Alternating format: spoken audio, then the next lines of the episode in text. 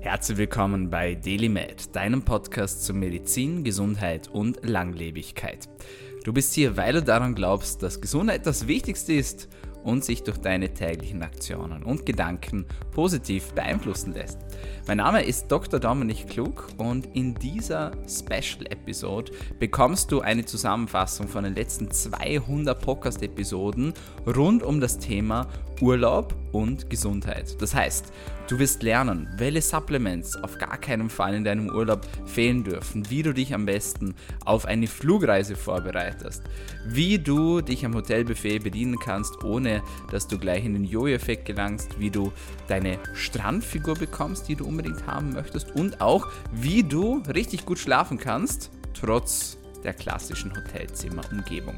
All das und noch viel mehr bieten wir dir hier in dieser Special Episode unseres Podcasts und dabei wünschen wir dir viel Spaß und natürlich vor allem einen schönen nächsten Urlaub.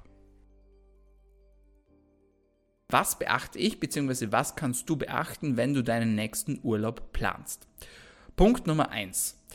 Der Reisebeginn startet eigentlich schon mit dem Augenblick, in dem du den ersten Schritt zu deiner Tür hinaus machst. Das heißt, überlege dir vorab sehr gut, wie du den Transport bzw. wie du die Reise gestalten möchtest.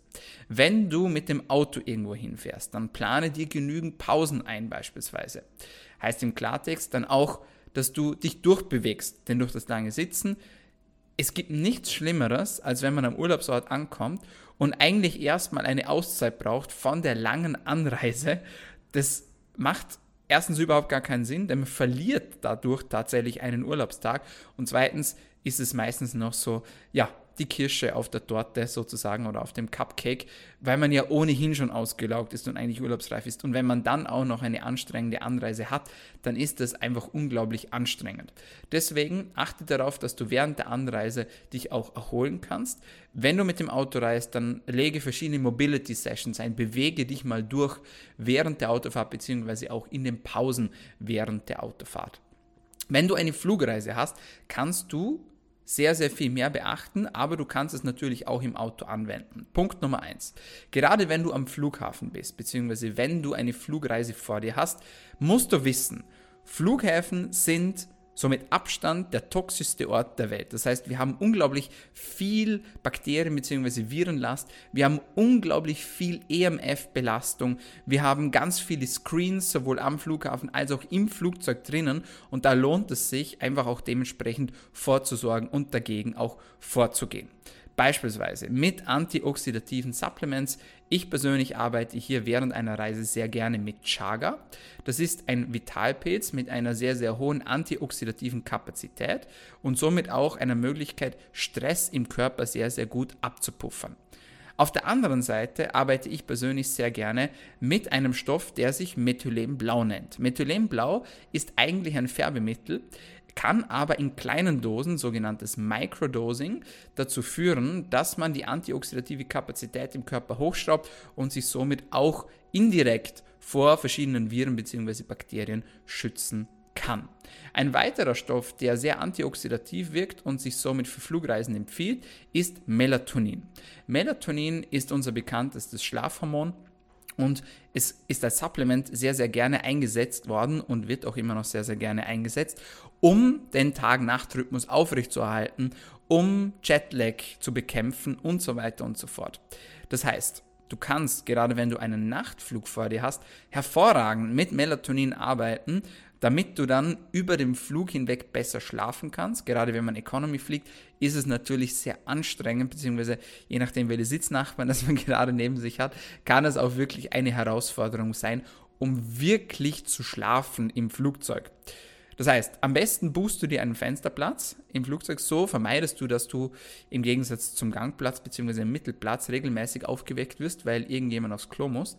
Und du kannst mit Melatonin arbeiten um einfach besser zu schlafen. Melatonin eignet sich auch für Menschen mit Flugangst, also es ist auf jeden Fall besser und schlauer, ähm, zu Melatonin zu greifen, als sich vor dem Flug zu betrinken und möglicherweise kleine Katastrophen im Flugzeug anzurichten. Also, Tipp Nummer 1, arbeite antioxidativ sichere dir einen Fensterplatz, schau, dass du gut schlafen kannst im Flugzeug und vor allem achte darauf, dass du keinen Infekt aufgabelst, denn das wäre wirklich sehr schade, wenn du zum Urlaubbeginn gleich krank wirst, weil du dich irgendwo im Flieger oder am Flughafen angesteckt hast. Punkt Nummer zwei, was soll man denn essen bzw. trinken während so einer Flugreise?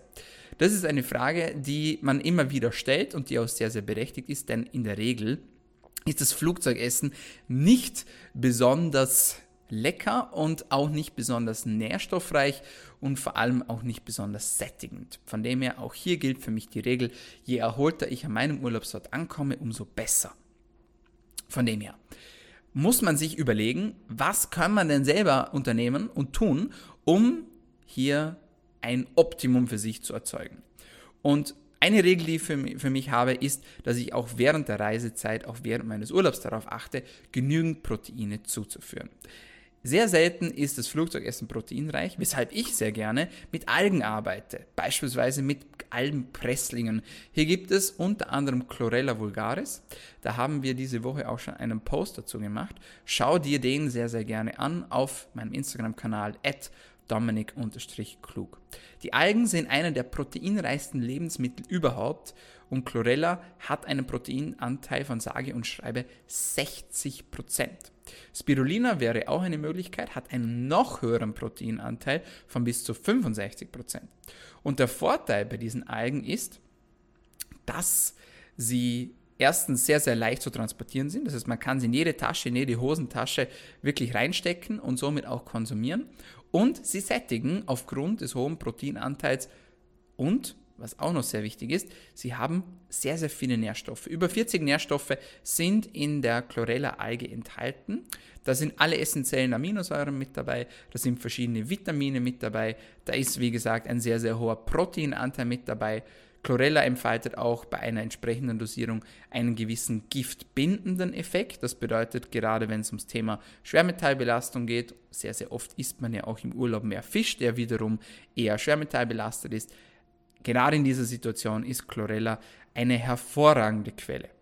Wichtig, wenn du dein Chlorella-Supplement aussuchst, gilt es, verschiedene Punkte zu beachten.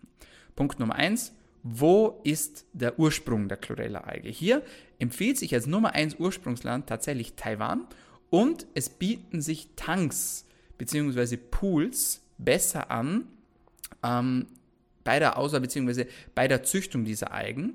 Des Weiteren macht es mehr Sinn, auf ähm, Frischwassereigen zu setzen, als auf Meerwassereigen.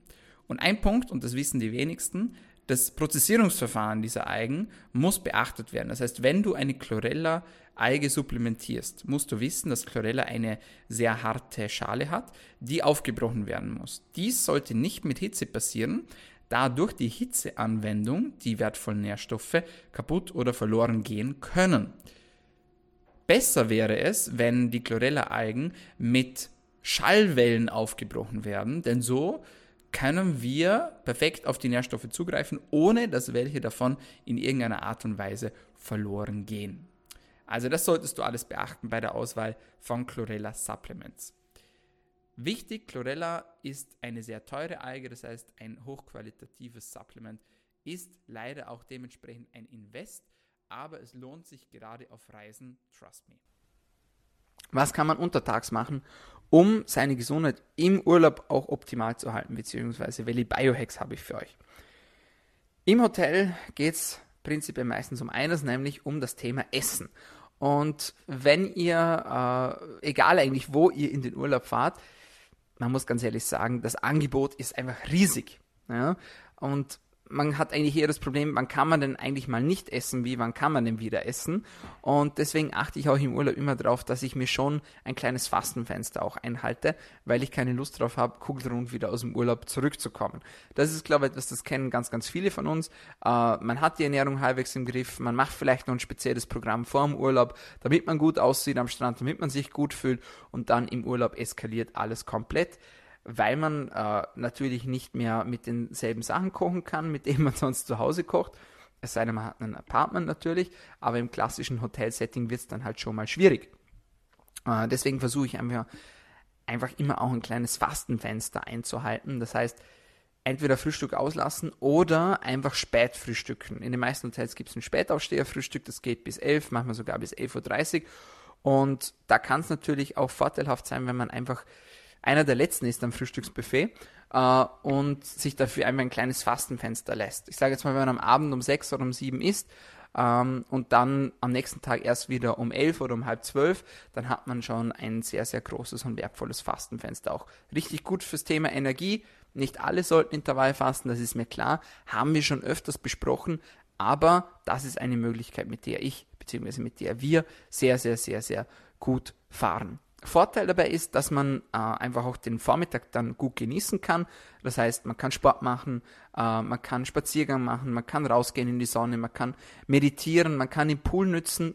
Sehr, sehr guter Tipp, weil am Morgen meistens da noch nicht so viel los ist beim Pool, weil die meisten Menschen schon beim Frühstück sitzen. Also man kann den Tag ja dann auch wirklich optimal nutzen, indem dass man das Frühstück einfach ein bisschen rausschiebt oder vielleicht sogar auch mal auslässt. Und wenn man es dann auslässt, dann kann man sich vielleicht sogar Geld sparen, also im Vorhinein schon das Frühstück einfach weglassen bei der Hotelbuchung und dann erst wieder am Abend essen. Ich finde es immer interessant, äh, wie viel das die Menschen dann tatsächlich essen können über den Tag verteilt. Also Frühstück, dann snacken, dann Mittagessen, dann nochmal snacken, dann irgendwie noch Afternoon Tea und dann noch Abendessen. Ich finde es unglaublich und ich würde kugelrund zurückkommen aus dem Urlaub. Ohne Spaß.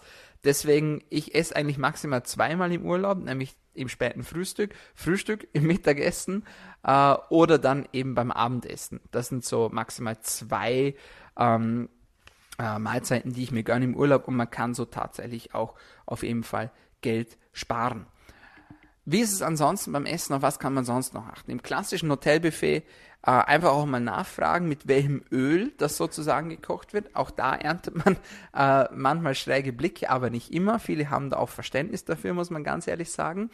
Und wenn man dann rausfindet, so wie ich jetzt im Urlaub, okay, die kochen jetzt vielleicht oder braten sogar mit Olivenöl und ich bin ein Kokosöl gewohnt, dann entscheide ich mich dann halt zum Beispiel bei den Eiern äh, nicht für Spiegelei äh, oder für Rührei, sondern ich nehme halt die hartgekochten Eier und schäle die dann halt einfach. Das sind so die kleinen Hacks, äh, die ich mir sozusagen zurechtgelegt habe. Ansonsten esse ich im Urlaub auch nicht viel anders wie daheim. Klar gönne ich mir vielleicht mal einen Nachtisch, den ich mir jetzt sonst zu Hause vielleicht nicht reinstellen würde, aber ich esse ganz normal sehr, sehr viel Salat. Ich starte auch den Tag meistens mit äh, Salat, mit wertvollen Fetten, mit Avocado, mit Nüssen, mit Olivenöl. Ähm, da ändert sich bei mir nichts, weil ich mir halt denke, okay, äh, gerade im Urlaub will ich mich hier erholen und da gehört einfach gutes Essen auch mit dazu. Alkohol gibt es nur in Ausnahmefällen bei mir, aber das muss dann schlussendlich jeder selbst für sich entscheiden. Das zum Thema Essen. Nächstes Thema, und da werde ich auch immer wieder dazu gefragt, Dominik, was hältst du von Sonnencreme? Was hältst du von Sonnenbrillen? Und das ist ein Thema, äh, da kommt man schnell mal ins Teufels Küche. Ich gebe aber trotzdem meine ehrliche Meinung dazu, wie ich dazu stehe. Ich persönlich bin der Meinung, dass man mit Sonnencreme sehr, sehr, sehr viel falsch machen kann, weshalb es sich lohnt, äh, sich darüber zu informieren und auch äh, sich diverse Studien mal zu anzuschauen. Denn wenn wir uns ganz ehrlich sind, dann sind die meisten Sonnencremen, die kommerziell erhältlich sind, äh, nicht immer vollgefüllt und gespickt mit wertvollen Stoffen. Es gibt sehr, sehr viele Stoffe in Sonnencreme, von denen man weiß, dass sie der Gesundheit auch schaden können, dass sie sogar krebserregend sein können, dass sie den Hormonstatus durcheinander bringen können. Es gibt aber auf der anderen Seite auch sehr, sehr wertvolle Sonnencreme mit sehr, sehr guten Inhaltsstoffen. Und ich gebe euch jetzt mal ähm, zwei Stoffe, von denen ihr einfach nachlesen könnt, einfach die Sonnencreme mal umdrehen könnt und nachschauen könnt, ob das da drin ist. Und wenn ja, dann würde ich darauf auf jeden Fall verzichten. Der erste Stoff, der auf keinen Fall hineingehört in Sonnencremen, ist Oxybenzon. Oxybenzon hat man herausgefunden, ist ein giftiger Stoff, der den Körper negativ beeinträchtigen kann und da vor allem, wenn es ums Thema Immunsystem geht, wenn es ums Thema Hormonstoffwechsel geht, einfach negative Impacts haben kann auf den, auf den Körper. Der zweite Stoff, von dem man weiß, äh, dass er Probleme machen kann, ist das sogenannte Otocrylen. Ja? Das Otocrylen ist der Stoff, der eigentlich dafür da ist, um den Sonnenschutz zu gewährleisten. Das Problem ist aber, wenn die Sonnencreme schlecht wird, also wenn sie falsch gelagert wird, wenn sie äh, zu heiß wird, wenn sie äh, abläuft im Datum, dann äh, entsteht ein Stoff, ähm, der sich Benzophenon nennt. Und dieses Benzophenon wiederum kann krebserregend wirken, rein theoretisch. Ja. Gut, jetzt kann man sagen, dann achtet man halt eben darauf, dass man nicht die Sonnencreme ablaufen lässt, dass man sie nicht in der Sonne liegen lässt. Leichter gesagt als getan. Ich bin mir sicher, ich bin auch schuldig und vielleicht hat es der ein oder andere auch schon mal gemacht.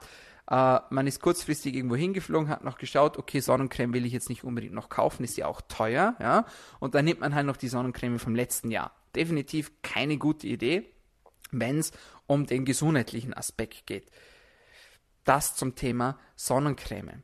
Ähm, sollte man sich eincremen? Ja, definitiv. Vor allem Menschen, die einen hellen Hauttyp haben, einen hellen Hauttyp haben äh, oder Menschen, die sonst nicht viel an der Sonne sind, die profitieren auf jeden Fall von Sonnencreme, äh, weil natürlich auch die Sonne per se in Überdosis Schäden anrichten kann. Ja? Also bitte nicht falsch verstehen, ich sage euch nicht, dass ihr nie wieder Sonnencreme verwenden sollt. Gerade wenn ihr wenig an der Sonne seid, wenn ihr einen hellen Hauttyp habt, dann bitte achtet darauf, dass ihr eure Haut auch schützt, vor allem im Urlaub, egal ob am Berg oder am Meer, wo die Sonne auch deutlich aggressiver ist als vielleicht sonst, wo ihr gerade herkommt. Achte darauf, genügend zu trinken. Und dabei meine ich jetzt nicht die Cocktails an der Bar, sondern ich meine natürlich auch Wasser. Und das kann manchmal schwierig sein. Gerade in Urlaubsländern schmeckt vielleicht das Wasser nicht so gut, wie es normalerweise schmeckt. Da kommt wieder der Tipp von mir von vorhin mit LMNT oder mit einem anderen Elektrolyt ähm, und einer Elektrolyt-Fertigmischung, die einfach zu dir passt und die du auch geschmacklich cool findest. Das ist Tipp Nummer zwei. Achte darauf, dass du gut hydriert bleibst. Tipp Nummer drei, achte darauf, dass du dich regelmäßig bewegst. Das heißt, gerade wenn man am Pool ist, ist man dazu verleitet, dass man einfach den ganzen Tag nur rumliegt und dann kommt die Ernährung dazu und dann kommt der Alkohol dazu und so weiter und so fort. Und ehe man sich versieht, purzeln die Kilos wieder hoch und die ganzen Fortschritte sind wieder dahin. Das heißt, achte darauf, dass du dich genügend bewegst. Geh gleich am Morgen raus, tanke Sonnenlicht, geh spazieren, sammel deine Schritte, erkunde die Gegend rings um dein Hotel oder wo auch du immer gerade bist, sofern es dort natürlich sicher ist. Das ist die Grundvoraussetzung, das ist ganz klar.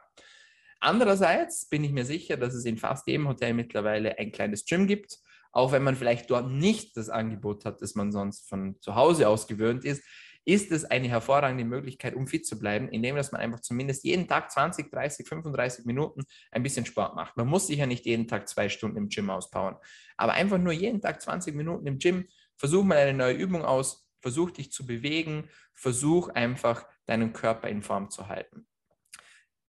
Anderes, andere Möglichkeit, geh mal joggen. Ja, das ist auch eine Möglichkeit, um sich fortzubewegen, auf einer Insel zum Beispiel. Wenn die zum Beispiel sehr, sehr klein ist um diese Insel zu erkunden. Hervorragende Möglichkeit. Geh joggen, sieh dir an, was gibt es Neues auf der Insel. Wie sieht die Umgebung um dein Hotel herum aus? Es gibt ja ganz viele Menschen, die sagen, sie waren im Urlaub und dann waren sie zwei Wochen im selben Hotel und haben sich gar nichts angesehen. Das finde ich persönlich immer ein bisschen schade. Und ja, das ist auch die Möglichkeit, um gleichzeitig Bewegung mit Sightseeing zu kombinieren. Man muss ja dann natürlich nicht in der heißesten Zeit des Tages gehen, man kann es ja gleich am Morgen machen, was übrigens den Vorteil hat, dass noch nicht 10.000 Touristen an den Orten sind, wo sie normalerweise sind. Also auch das ist was, was wir zum Beispiel im letzten Urlaub gemeinsam gemacht haben. Wir sind auch mal joggen gegangen, hatten ein paar ja, lustige Erlebnisse mit wilden Hunden, die uns danach gerannt sind. Also uh, no risk, no fun an dieser Stelle. Man will ja natürlich auch etwas erleben. Das ist ganz, ganz klar. Ansonsten, wenn du kein Fan bist von Joggen und von Spazierengehen im Urlaub, dann nutze den Pool, schwimme ein paar Bahnen, geh im Meer schwimmen oder im See oder wo auch du immer gerade bist und nutze dort die lokalen Möglichkeiten. Vielleicht findest du ein Outdoor-Gym irgendwo am Strand oder im Wald. Alle diese Dinge, die du normalerweise zu Hause vielleicht nicht hast, nutze sie im Urlaub und versuche einfach Step by Step verschiedene Dinge einzubauen. Du spürst, wenn du etwas Enges anziehst, dass du doch das ein oder andere Kilo zugenommen hast Kleidung spannt. Vielleicht sieht man das Ganze sogar schon und vielleicht wirst du sogar angesprochen von deinem Mitmenschen oder vielleicht sogar ein bisschen gepiesackt, ein bisschen geneckt. Vielleicht bist du auch jemand, der sich generell etwas schwer tut mit dem Thema Gewichtsabnahme, vielleicht immer schon etwas pummelig war, sogar schon in der Kindheit. Und alle diese Dinge kann ich absolut nachvollziehen. Denn ganz viele Klienten bei uns im Coaching haben genau diese Probleme auch. Und sie kommen zu uns, sie kontaktieren uns und fragen nach Unterstützung, um noch das letzte Kilo abzunehmen bzw. Gewicht abzunehmen. Und oft beschränkt sich das auf die sogenannten Problemzonen. Das heißt, sehr, sehr oft versucht man dann noch Fett rund um die Hüften oder am Bauch abzunehmen. Die Frage ist, ist das prinzipiell möglich? Rein theoretisch ja. Natürlich kann man, wenn man Gewicht abnimmt, auch seine Problemzonen in den Griff bekommen. Das Problem allerdings ist, dass man sich sehr, sehr schwer tut, gezielt Fett abzunehmen. Das heißt, gerade wenn du sagst, okay, an meinem unteren Bauchbereich ist noch etwas Fett und das möchte ich gerne loswerden, dann kannst du keine spezifischen Übungen trainieren, beziehungsweise nicht einfach nur jeden Tag 1000 Sit-Ups machen, um genau dieses Fett schmelzen zu lassen. Das ist leider nicht möglich. Und sehr, sehr oft wird das von gewissen Fitness-Influencern beworben und mit Produkten auch untermalt. Aber die traurige und nicht so erotische Wahrheit ist die, dass man leider punktgenau kein Fett verbrennen kann, nur weil man diesen Bereich seines Körpers trainiert. Eine sehr, sehr wichtige Information, die meiner Meinung nach in die Welt hinausgetragen gehört. Natürlich ist es oft so, dass vor allem Frauen noch das ein oder andere Kilogramm um die Hüften oder um den Bauch herum abnehmen wollen. Und viele tun sich das sehr schwer, und teilweise ist es auch absolut nachvollziehbar, warum sie sich so schwer damit tun. Der Grund ist der folgende. Gerade Frauen haben natürlich per se, also auch genetisch bedingt, eine andere Fettverteilung, eine andere Fettverlagerung als Männer. Das bedeutet, Frauen sind viel mehr anfällig dafür, dass sie resistentes Bauchfett bzw. Hüftfett einlagern. Das ist eine genetisch bedingte Problematik, bei der man sich schwer tut, diese durch spezifisches Training oder durch eine Supplementierung zu lösen. Was man an dieser Stelle jedoch sagen muss, ist, dass gewisse Problemzonen bzw. gewisse Fettanlagerungen an gewissen Stellen auf gesundheitliche Probleme hinweisen können. Beispielsweise das Fett am unteren Bauch, das einfach nicht weggehen will. Das trifft nicht nur Frauen, sondern auch Männer. Und wenn du Fett in diesen Problemzonen hast, dann macht es Sinn, dass du dir einmal dein Stresshormonprofil ansiehst. Das heißt, du bestimmst in deinen Blutwerten zwei Werte, nämlich das Cortisol im Serum und das DHEAS im Serum. Diese beiden Hormone werden von deiner Nebennierenrinde produziert. Und wenn du unter einer chronischen Stressbelastung dich befindest, dann kann es sein, dass du dadurch vermehrt Fett einlagerst. Das heißt, irgendwo ist das Ganze ein Überlebensinstinkt. Es bedeutet auch, dass der Körper Fett einlagert da er versucht, sich für schlechte Zeiten vorzubereiten. Und wenn man sich diese Blutwerte ansieht, dann erkennt man oft Werte, die einem nicht ganz schlüssig erscheinen, zumindest nicht auf den ersten Blick. Denn man würde sich ja erwarten, dass bei Stress die Stresshormonwerte ansteigen. Dem ist allerdings nicht immer so. Das bedeutet, es kann auch sein, dass wenn du einer chronischen Stresssituation unterliegst, dass das Cortisol nicht zu hoch ist, sondern tatsächlich bereits zu niedrig ist. Wie kann das sein? Prinzipiell produzieren deine Nebennierenrinden Hormone, wie beispielsweise das eben angesprochene Cortisol. Und wenn du in eine extreme Stressbelastung gelangst, das heißt, du hast eine intensive Zeit, du hast eine stressige Phase in deinem Job, in deiner Beziehung und du hast einen kurzzeitig erhöhten Stress, dann wird deine Nebennierenrinde mehr Cortisol produzieren. Das bedeutet, du hast eine Baseline und an dieser Baseline oder von dieser Baseline weg erhöht sich das Cortisol. Wenn dieser Stress allerdings anhält, dann ist es nicht so, dass das Cortisol weiter steigt und steigt und steigt und steigt und steigt, sondern es bedeutet, dass irgendwann das Cortisol beginnt zu sinken, weil deine Nebennierenrinden nicht mehr so viel Cortisol produzieren können. Und dann gibt es da noch das DHEAS. Das DHEAS ist ebenfalls ein Hormon, das von der Nebennierenrinde produziert wird. Und das DHEAS ist ebenfalls relevant, wenn es darum geht, herauszufinden, ob eine chronische Stressbelastung im Körper vorliegt. Heißt im Klartext, das DHEAS kann auch in einer akuten Stressbelastung steigen, jedoch in einer chronischen Stressbelastung sinken. Das heißt, wenn du ein niedrigste Cortisol und DHEAS-Wert in deiner Blutanalyse findest, dann weist das auf eine chronische Stressbelastung hin. Und diese chronische Stressbelastung kann dazu führen, dass du resistentes Körperfett einlagerst, bei dem du dir sehr schwer tust, das wieder loszuwerden. Das gilt gleichermaßen für Frauen als auch für Männer. Nächster Punkt, der zu beachten ist, wenn du im Urlaubsort angekommen bist, genieße die Sonne. Sonnenschutz ist wichtig, gar keine Frage. Es ist allerdings auch wichtig, dass wir die positiven Effekte des Sonnenlichts nutzen, beispielsweise die Vitamin D-Produktion. Wir wissen aber auch, dass Sonnenlicht bzw. der Genuss von Sonnenlicht sehr, sehr viele weitere positive Effekte hat. Unter anderem führt es dazu, dass unsere innere Uhr gestellt wird. Das heißt, gerade Sonnenuntergang, Sonnenaufgang beobachten hilft dir und deinem Körper dabei zu erkennen, ah, jetzt ist Morgen, jetzt ist Abend. Des Weiteren hilft es, das Cholesterinstoffwechsel zu verbessern, den Blutzuckerhaushalt zu verbessern, aber auch die Stimmung zu verbessern. Alle diese Dinge machen es schlussendlich logisch und auch wertvoll, dass wir Sonnenlicht, Tageslicht so viel wie möglich genießen. Und ja, Sonnenschutz ist wichtig, achte aber auch darauf, dass du nicht die gesamte Sonne bzw. das gesamte Tageslicht aus deinem Körper rausblockst.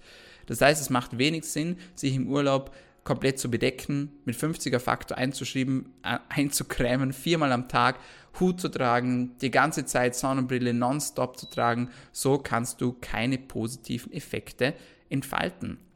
Das heißt, irgendwo liegt wahrscheinlich die Wahrheit in der Mitte. Das bedeutet, natürlich sollte man sich eincremen, achte allerdings bei der Auswahl der Sonnencreme auch darauf, dass hier keine toxischen Stoffe drinnen sind. Das gestaltet sich in der Regel schwieriger, als man denken würde. Und immer wieder werde ich gefragt, Dominik, was ist denn eine gute Sonnencreme? Wir haben hier keine Produktkooperation oder sonstiges. Und auch wenn ich nicht alle Produkte von der gleich genannten Firma wertschätze und auch feiere, so ist tatsächlich die Sonnencreme von Ringana eine sehr, sehr gute Alternative die in der Regel frei ist von Schadstoffen. Das ist etwas, die ich sehr, sehr gerne verwende. Aber, und das ist auch sehr wichtig, man kann auch von innen heraus mit Sonnenschutz arbeiten. Gerade Astaxanthin ist ein Supplement, das sich hervorragend eignet, um vor, um vor Sonnenbrand zu schützen.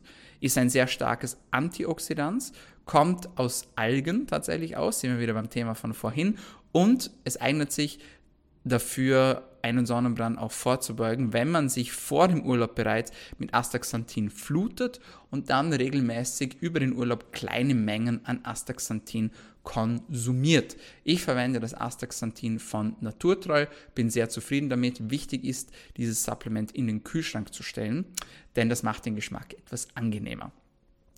Weitere Supplements, die man nutzen kann, die wir auch schon auf Instagram angesprochen haben, sind Vitamin C, aber auch Omega-3. Diese helfen ebenfalls von innen heraus einen Sonnenschutz zu gewährleisten.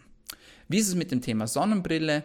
Ich persönlich habe eine Sonnenbrille, trage diese jedoch so gut wie nie, da ich sehr adaptiert bin, was die Sonne betrifft. Liegt wahrscheinlich auch an dem Land, in dem wir leben. Aber auch hier gibt es Tage, an denen die Sonneneinstrahlung sehr, sehr stark ist und an der ich auch eine Sonnenbrille trage. Was meiner Meinung nach gar keinen Sinn macht, ist Sonnenbrillen beim Sonnenaufgang bzw. beim Sonnenuntergang zu tragen oder auch in geschlossenen Räumen. Gerade beim Sonnenaufgang oder beim Sonnenuntergang haben wir ein wertvolles Rotlichtspektrum, das uns wiederum hilft, unsere innere Uhr zu eichen, das uns auch helfen kann, runterzufahren, dass die Mitochondrien auch wieder ankurbeln kann, das heißt die Kraftwerke unserer Zellen können profitieren von diesem Lichtspektrum, um Energie zu produzieren. Das ist etwas, das man sehr, sehr lange missachtet hat und von dem man wirklich im Alltag nachhaltig und langfristig auch profitieren kann. Deswegen genieße den Sonnenaufgang, genieße den Sonnenuntergang und natürlich sollst du eine Sonnenbrille tragen, wenn es dir zu viel wird. aber nicht nonstop. Denn wir haben auch tatsächlich Lichtrezeptoren im Auge, nicht nur auf der Haut, sondern auch im Auge. Und diese Lichtrezeptoren sind wichtig, um unsere innere Uhr zu stellen und auch dem Körper zu signalisieren, hey, es ist gerade Tag, hey, es wird gerade Abend und somit kann man sich noch besser auf den Urlaub einlassen, man kann noch mehr die positiven Effekte dort genießen. Wie können wir unser Hotelzimmer upgraden, zumindest was unsere Gesundheit betrifft? Und dazu möchte ich zuallererst über das Thema Licht mit euch sprechen. Denn das Thema Licht ist etwas, das sehr, sehr oft vernachlässigt wird und bei dem man gerade im Urlaub oder wenn man in einer neuen Umgebung ist, vielleicht gar nicht so wirklich dran denkt. Aber wir wissen bereits Bescheid, vor allem die Menschen, die hier schon länger zuhören, die uns vielleicht auch auf Instagram folgen, die wissen, Licht kann einen negativen Einfluss auf unsere Gesundheit haben. Wenn du unserem Profil auf Instagram noch nicht folgst, at Dominik Klug, da findest du zahlreiche spannende Posts, Insta-Lives, QAs und Quizzes zu verschiedenen Gesundheitsthemen.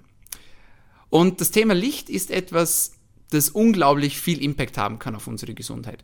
Denn wir wissen, dass wir unglaublich viel blauem Licht ausgesetzt sind, vor allem in unserer Arbeitswelt, wenn wir tagtäglich wirklich lange in einem Bildschirm starren, wenn wir mit Smartphone, mit Laptop, mit Tablet und Co agieren, aber auch natürlich durch verschiedene Lichtquellen, sei es jetzt in den Zimmern, aber auch äh, in der Stadt, ähm, zum Beispiel durch Werbereklamen und so weiter und so fort. Wir sind überall extrem viel blauem Licht ausgesetzt. blaues Licht kann unseren Schlaf zerstören, indem es die Ausschüttung von Melatonin, dem wichtigsten Schlafhormon, in unserem Körper unterdrückt.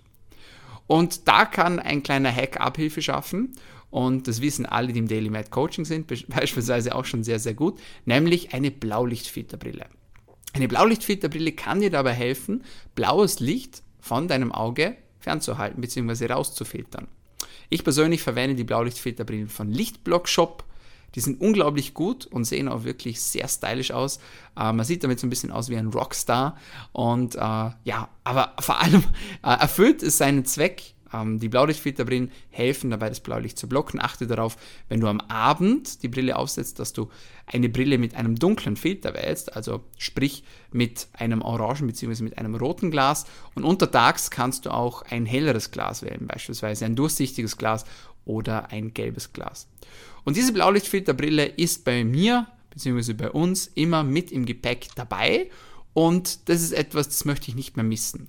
Denn nicht nur während dem Reisen, sondern natürlich dann auch im Hotelzimmer ist man unglaublich vielen Lichtquellen ausgesetzt. Und zu Hause hat man vielleicht die Möglichkeit, dass man ja, Lichter dimmt, beziehungsweise dass man mit orangen, mit roten Lichtern arbeitet. Man hat vielleicht sein kleines ja, äh, Biohacking Home schon eingerichtet, aber beim Reisen funktioniert es dann natürlich nicht mehr so gut. Deswegen Blaulichtfilterbrille auf jeden Fall mit am Start und auf jeden Fall mit dabei. Bleiben wir vielleicht gleich beim Thema Licht was kann man noch tun, um sein Hotelzimmer abzugraden, zu optimieren, damit man trotzdem gut schlafen kann.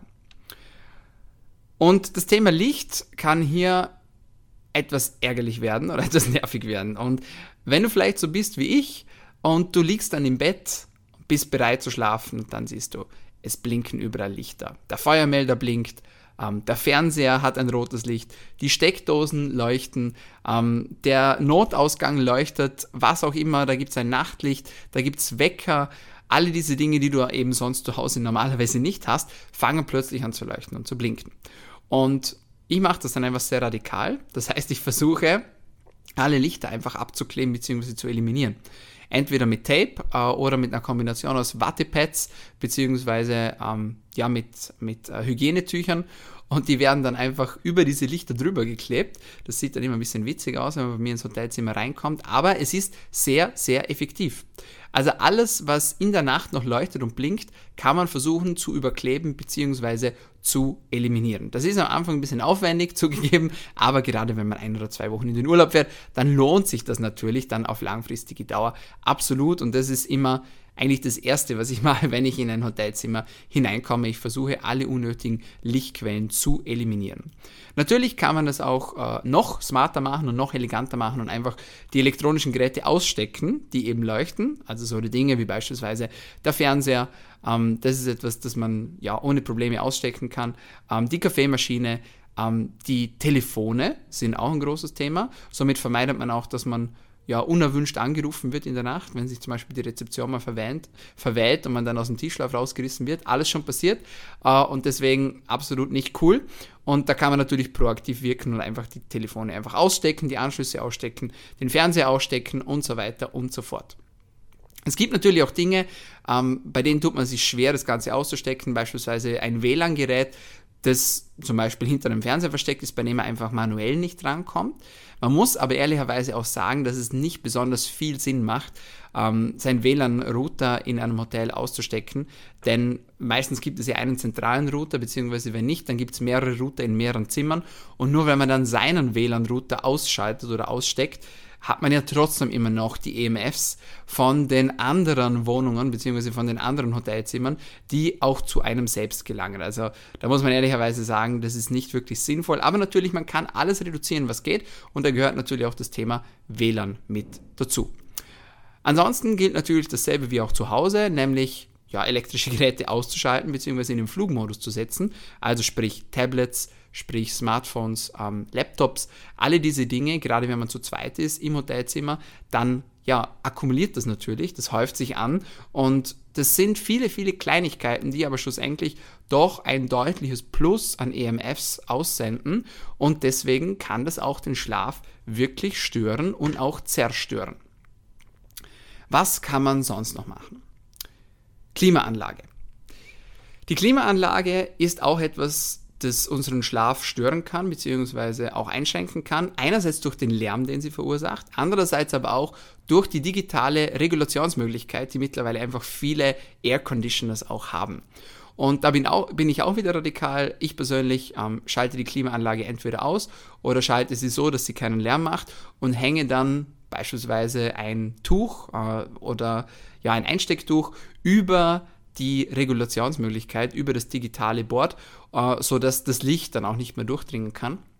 Und also auch wieder eine weibliche Möglichkeit, die Lichtquellen zu eliminieren in seinem Hotelzimmer. Was kann man sonst noch tun bezüglich Klimaanlage? Es gibt natürlich die Möglichkeit, ähm, wenn man ein Fenster hat in seinem Hotelzimmer, das Fenster in der Nacht zu öffnen. Das heißt, ich würde dann den Raum einfach auf Optimaltemperatur runterkühlen. Da kann man ja super einstellen mit der entsprechenden Klimaanlage im Raum. Das heißt, auf 19 Grad ungefähr oder auch auf 18 Grad runterkühlen und dann in der Nacht das Fenster aufmachen außer man hat das Zimmer Richtung Straße bzw. eine sonstige Lärmquelle, die den Schlaf wiederum zerstören und stören kann.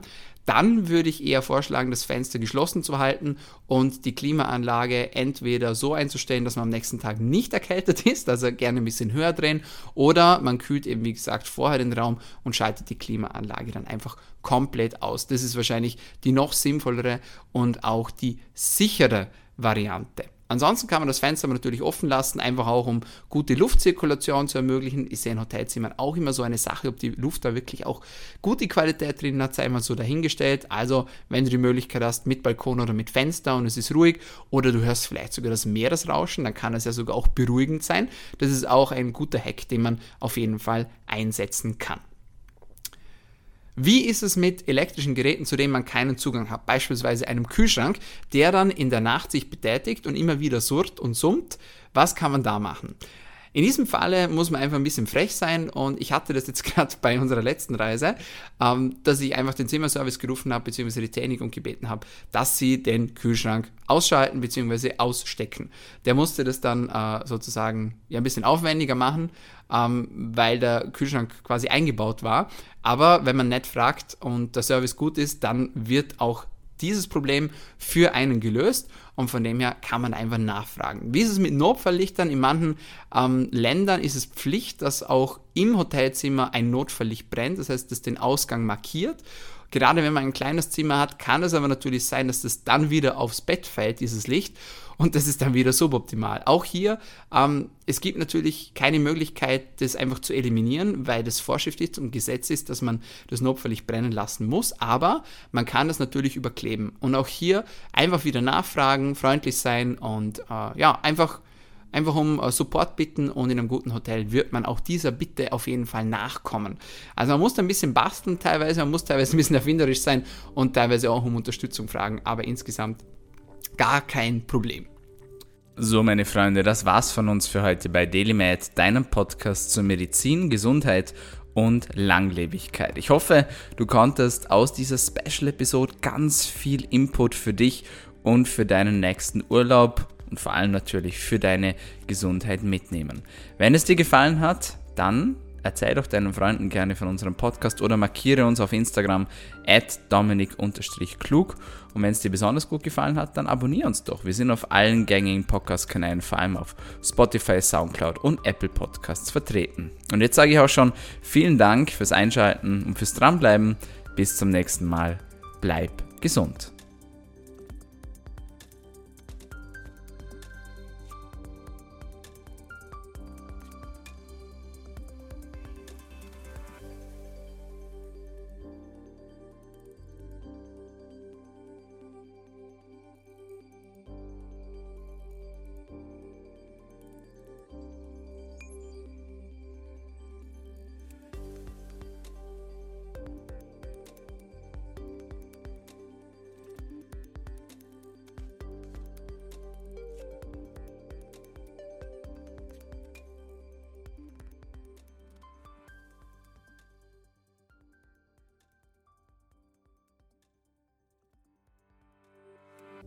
Der DDM-Podcast wird kreiert, aufgenommen und bereitgestellt durch Dr. Dominik Klug.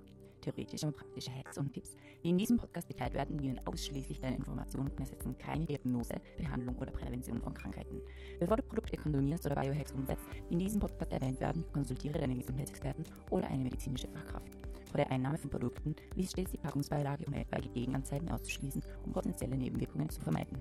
Wenn du vermutest, dass du ein gesundheitliches Problem oder medizinische Fragen hast, konsultiere eine medizinische Fachkraft. Dr. Dominik Klug übernimmt keine Haftung für etwaige negative Folgen, die aus der Anwendung der im Podcast genannten Inhalte resultieren. Meinungen und Statements von geladenen Gästen sind ihre eigenen und werden nicht zwingend von Dr. Dominik Klug befürwortet. Geladene Gäste im Podcast haben eventuell direktes oder indirektes Interesse am Verkauf von den Podcast genannten Produkten oder Dienstleistungen. Die Glaubwürdigkeit oder Qualifizierung der geladenen Gäste wird durch den Podcast weder repräsentiert noch gewährleistet. Dieser Podcast gehört Daily Med.